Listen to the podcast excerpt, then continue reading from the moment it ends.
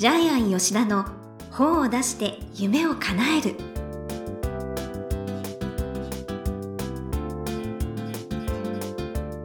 こんにちは倉島真帆です。ジャイアン吉田の本を出して夢を叶える。ジャイアン今回もよろしくお願いいたします。はいよろしくお願いします、はい、あの今日収録は池袋なんですがあのジャイアンは板橋にも家があるそうですね。はいあのですね、えー、ちょうど今打ち合わせしてたんですけども20年ぶりに家に帰りましてすごいですよ。20年ぶりに家に帰ったんですよ、はい、はい、何があったか聞かないでください。でなぜ帰ったかというとですね、まあ、子供たちが家を出るっていうんで、えー、えー、まあ、荷物を撤去しに行ったんですけども、えー、もものすごいゴミ屋敷になってましてで、最初は一緒に子供たちと一緒に3人で片付けてたんですけども1日経っても終わらないんで。お子さんは住んでるんですか？住んでたんです。去年まではい、であまりにもゴミが多くなってきて、えー、みんな逃げた逃げたんです。みんな逃げたんです。はい、でもうこれなんとかしようということで、えー、もう立て直すかリフォームするかでとにかくゴミをまず出さなきゃいけないということで、はい、1日かけて行ったんですけど1日かけても終わらない。でさらにちょっとねお掃除本舗みたいなところからお手伝いさん頼んでやったんですけど、はい、それでも終わらない。で結局まあ業者さん頼んで2トントラック5回。で40万ぐらいかかりましたけど。あと庭がですねジャングルになってまして。庭がまたですね広いお家なんです、ね、いや10坪です、えー、2階入れて20坪だけども、はい、でももう庭もね、えー、みかんの木が巨大になってシュロの木が生えてカリンかなんか生えて木がね切れないぐらいでかくなってて。もう大変です。ね、木はそのまま？木はそのままで、はい、また木を切りに行きますけど、はい、えー、ホームセンターにノコギリ買ってあご自身でやるんですね,、えー、ね頼むとねめっちゃ高いんですよ、えー、何十万もかかるんですよ。ということではい。あのもう大変疲れてばっかりでしたけどもはい。なんとかこれをですね立て直すか、えー、リフォームするかあるいは人に貸すか、はい。えー、ちょっと今悩んでます。はい。ということです。そうなんですね。はい、はい、ということでじゃあまたこの後どうなるか伺いたいと思います。はい、はい、ということでジャイアン吉田の方を出して夢を叶える今回もよろしくお願いいたします。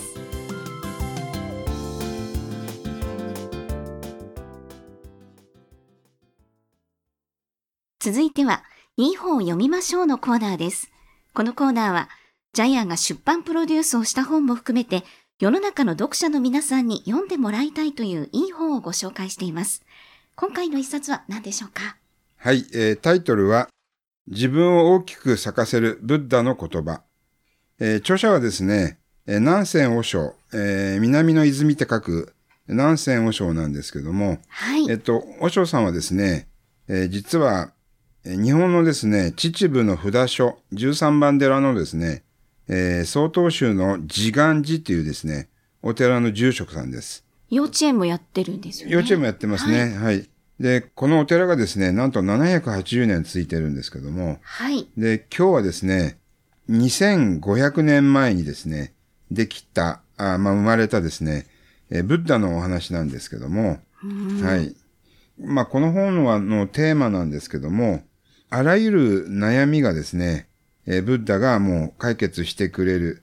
え実際、え2500年前にえー、できた本なんですけども、えー、今はノーベル賞の博士とかですね、オリンピックで優勝したような選手、それから政治家も大統領もみんなブッダから学んでいる。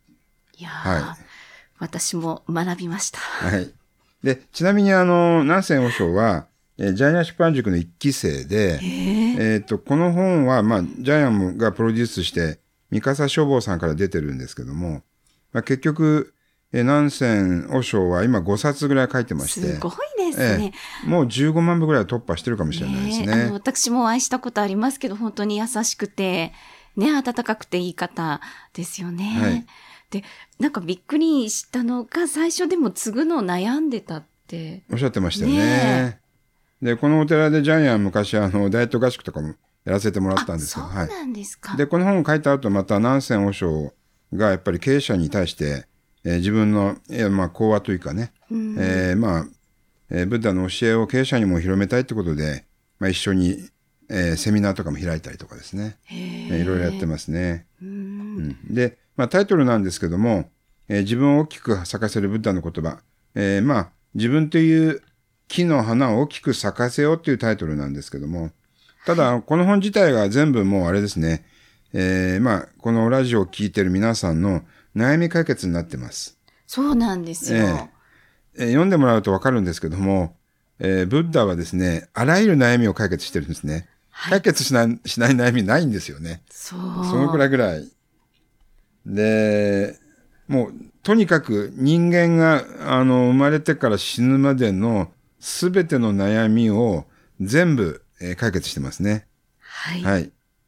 で、ちょっとですね、ちなみにあの、皆さんあの、ブッダとお釈迦様と仏様っていうのはみんな同じだって分かってますよね。はい。分かってますよね。はい。分かってない方いらっしゃるんですけど。はい。で、なぜ今ブッダなのかっていうことなんですけども、とにかくブッダの教えって実践的なんですよね。現実的なんですよね。つまり、今使えるんですよね。で、悩みを抱えている人たちに、あの、ブッダはこう言ってますと言うと、えー、ほとんど全部の悩みが、えー、網羅されているんで、はい、その話を、この本を読んでもそうなんですけども、えー、ブッダのいろいろな言い伝えを聞くだけでもね、あ、こうやって問題解決するんだっていうのが、えー、全編書かれてますね。そうですよね。悩みに対して、えー、ブッダの実例をお話しして、えで、さらにこう、南仙和尚の実体験なども入ってたりして、入ってますよね。はい。半分ぐらいはブッダの話でね。はい。読み物として面白いですよね。そう。やっぱり、おし、あの、和尚だから言える本なのかなって思いました、やっぱり。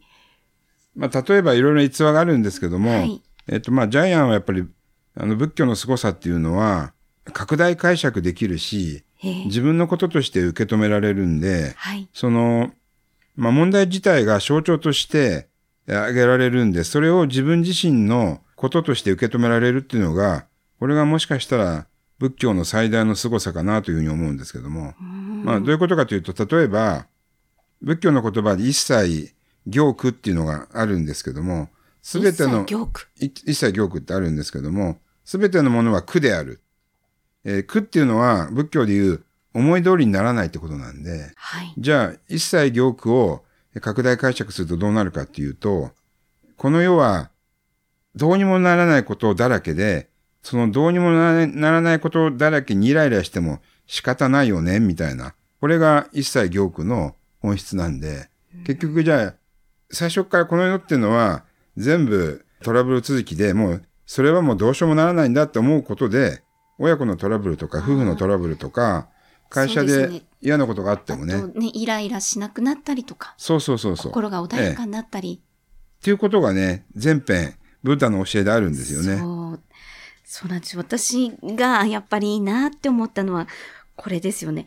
天上天下唯我独尊。ああ、はい。私たち一人一人がこの世の中で一番尊い存在だっていう。あの、暴走族がよく、この旗を立てて走ってますよね。あ、あそうなんいやいや、あれは、あれも、私たち一人一人がこの世で一番尊い存在なんで、あれはあれで間違いないと思うんですね。ある意味、ある意味自分たちをね、ある意味自分たちをアピールしてるんで、これはこれで間違いないと思うんですけども。誰かにこう頼るとか、誰かに答えを求めるんじゃなくて、やっぱり自分の良心に従えばいいんですよっていうようなところとか。そういうふうにして捉えたんですね。はい。はい。えー、真帆ちゃんは、私はですね、あの、この話の前にあのブ、ブッダが弟子に言う言葉で、あなたが生まれてくる確率は、すべての海辺の砂の一粒よりも確率は低いんだよ。感しましたね、ええ、あの。だからね、多分、これは多分ブッダが、あなたはかけがえのない存在だっていうふうに、だから、この世で一番尊い存在だって、イコールかけがえのない存在で、はい、で、ブッダはあの、その、自分の弟子アナンダでしたっけね。彼のその小指の爪に砂をちょっと置くんですよね。はい、で、このあらゆる海の砂の粒の一粒よりお前が生まれてくる確率は低い。これこそがかけがえない存在なんだから、えー、あなたが生まれてきたのは実はそれぐらい大事な役目があるんだよっていうふうに諭してるんですけども。そう。はい、人間に生まれるっていうことはそれだけすごい、まあ、尊いことなんですよっていう。はい。やっぱりそれ、それぞれ、まあ、て、天命というか、やるべきことがあるんですよ、みたいな。ね、で、仏教のですね、えブッダの言葉、どこを読んでも全部、あの、救いの言葉に翻訳できるんですよね。あの、例えば、因縁って言葉があるんですけども、はい、で、因縁っていうのは結局、この世の大原則で、この法則からは人間は絶対に逃れられないんだってブッダ言ってるんですけども、はい、結局これって原因と結果の法則ですよね。結果があるってことは原因があるって、それはあなたがその原因を作ってるってことを言ってるんで、あなたの意識や行動を変えると結果が変わるって、2500年前にブッダが原因と結果の法則を解いてるんですよね。で、これがどのページにも書いてあるんです。はい、いや、えー、ずっと私、メモ書いてあるんですけど、仏教、不敬、仏教不敬って書いてあるんですけど、すごい深いですよね。深い、深いってこと深いって意味なんですけど、すげえもう何度も何度も仏教不敬ってメモがね、メモ、メモだらけなんですけども、ね、あと仏教、仏教来たっていうの書いてあるんですけど、ブッダ来たって書いてあるんですけど、あのね、今回ね、ジャイアンメモ過去にないぐらいちょっとメモ取ったんですけど。そうですね、たくさんありますね。はい、あね、もっと無名とかね、もういろいろね、えー、言いたいことはあるんですけど、自頭名とかね、ちょっと今日はね、時間がなくなってしまったんで、2回に分けたいぐらいなんですけども。まあ、こういう形で、ブッダはですね、えー、両親のままに生きなさいみたいなことをね、はい、ずっと説いてるんですね。これ素晴らしいと思いますね。キリスト教にも負けないぐらい、仏教の教えって素晴らしいなというふうに、つくづく今回思いました。本当まさに、もうこの一冊で、ね、すべて網羅というか。そうなんですよね。はい、で、これはブッダの本の中の一冊で、やっぱりこういう本が、ブッダのことを書いた本が何千冊もある、その中の一冊なんで、うん、どこまでも仏教深いねって、うん、ブッダの言葉すごいねっていうのが、今回の趣旨ですね。はい、常に手元に置いて読みたい一冊ですよね。ねはい。はい。では、このコーナーで最後に伺っている、この本の眼目は何でしょうか？はい、えっ、と、困った時のブッダ頼み。えー、今回ジャイアンはですね、ブッダの言葉不敬って何度も何度も反数したんですけども、とにかく人生で悩んだら、ブッダに聞くと答えが書いてあるんですね。で、通常ですね、生きるためのヒントっていうのは書いてあるんですけども、答えが書いてあるっていうのがすごいですね。答えが書いてあるんです。またですね、経営者が悩んだら、えー、例えば朝礼でも何でもいいんですけども、ブッダを引き合いに出せば、みんなが、朝礼のスピーチで使えますね。もうめっちゃ使えます。はい、で、あと、多分ね、これ人生の悩み解決だから、会社で悩んだ問題も全部ブッダの言葉見ると解決するんですよ。ブッダはこう言ってますみたいな。松下幸之助みたいな。松下幸之助もすごいんですよ。そうです。あの、ジャイアン松下幸之助の本も書いたんですけども、はい、会社で遭遇するあらゆる問題が全部松下幸之助の本を読むと書いてあるんです。ねえー、だからね、ブッダもすごいけど、松下幸之助も不敬ということで、今回は、えー、眼目にしたいと思います。困った時のブッダ頼み。はい。はい。ということで、いい本を読みましょうのコーナー。今回は、自分を大きく咲かせるブッダの言葉、南仙和尚の一冊をご紹介いたしました。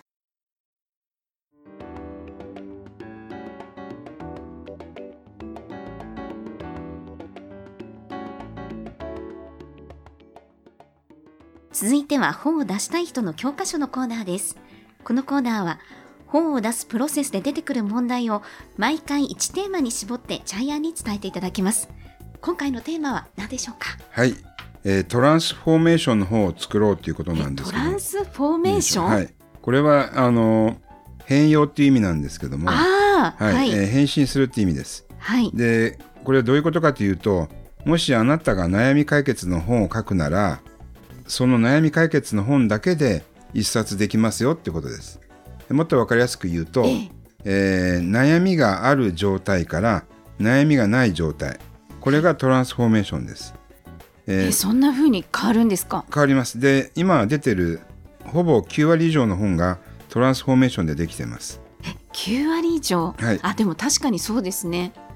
例えば今ジャイアンの前にいっぱい本がありますけど、はい、えー、眠れない人は眠るようになる、はい、お金が欲しい人は大富豪になる、はい、お店を繁盛したい人は繁盛する方になる。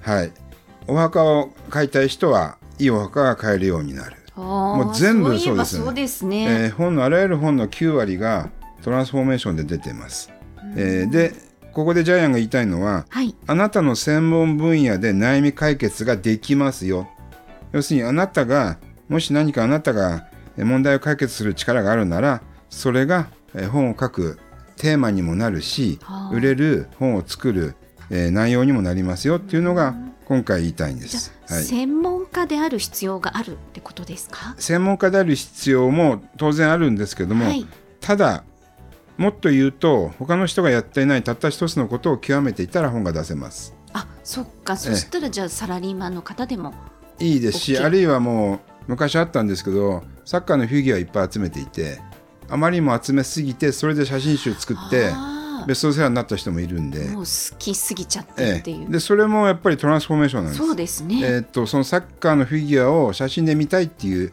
欲求がある人の欲求を解決してるんでそれも欲求が満たされない欲求が満たすっていうこれも広い意味ではトランスフォーメーションです。うんじゃあ自分の得意なこと好きなことを極めるみたいな。です、えー、だから恋愛、えー、相談家結婚アドバイザーは結婚する方を教えるわけなんで、はい、これも結婚できないから結婚できる。ジャイアンは本を出したい人を出させてあげる、ね、これも、えー、出版コンサルタントとしての役割なので、えー、これもトランスフォーメーションです。ですから皆さん本を書くときにはまず自分の専門性で何の悩み解決ができるかっていうのを考えると、えー、本のテーマにもなるし売れる本ができるということです。なるほど。ちょっと突き詰めてねみたいと思います。はい、はい、ということで本を出したい人の教科書のコーナー今回はトランスフォーメーション変身ということでお話しいただきました。どうもありがとうございました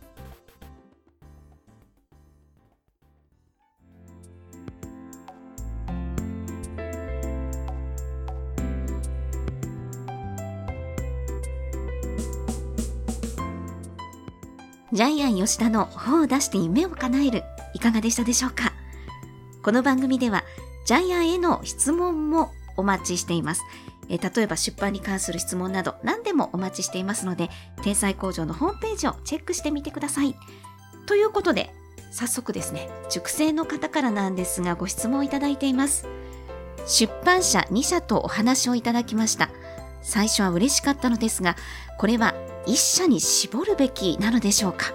それとも2社で出した方が良いのでしょうか、はい、これまたよくある質問なんです。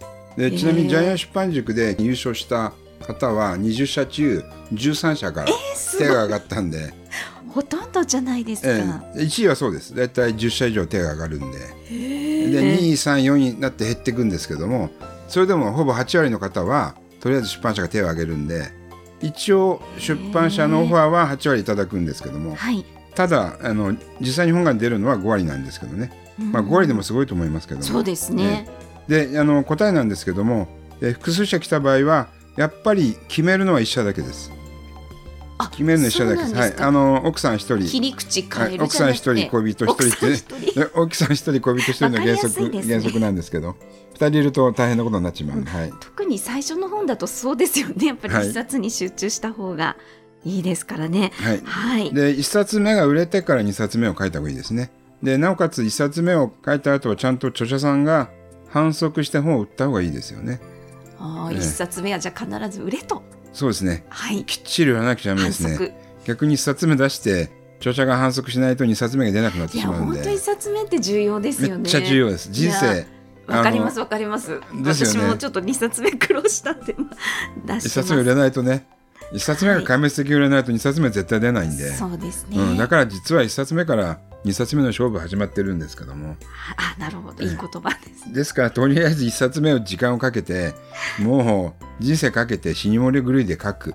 そしてえー、お金と時間を使って自分で売る、はい、はい、そうすると2冊目は逆に、えー、すぐに本が出せます。なるほど、はい、続けて出していきたいですもんね。